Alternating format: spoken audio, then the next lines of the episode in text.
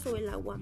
La Tierra contiene unos 525 millones de kilómetros cúbicos de agua. La cantidad de agua que contiene nuestro planeta no ha disminuido ni aumentado.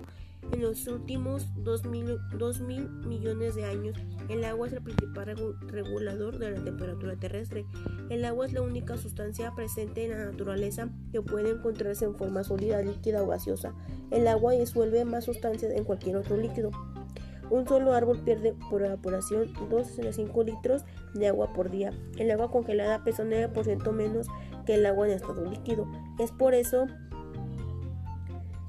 que el hielo flota sobre el agua. Para que el agua sea salada, basta con que contenga una milésima parte de su peso en sal. El 80% del agua que se encuentra en los continentes está en la superficie, el 20% restante se encuentra bajo tierra o en forma de vapor de agua atmosférico. Solo 2.5% del agua que existe en la tierra es dulce. De esa cantidad, 0.5 se encuentran en depósitos subterráneos y 0.01% en ríos y lagos. El 90% de los recursos disponibles de agua dulce del planeta están en la Antártida.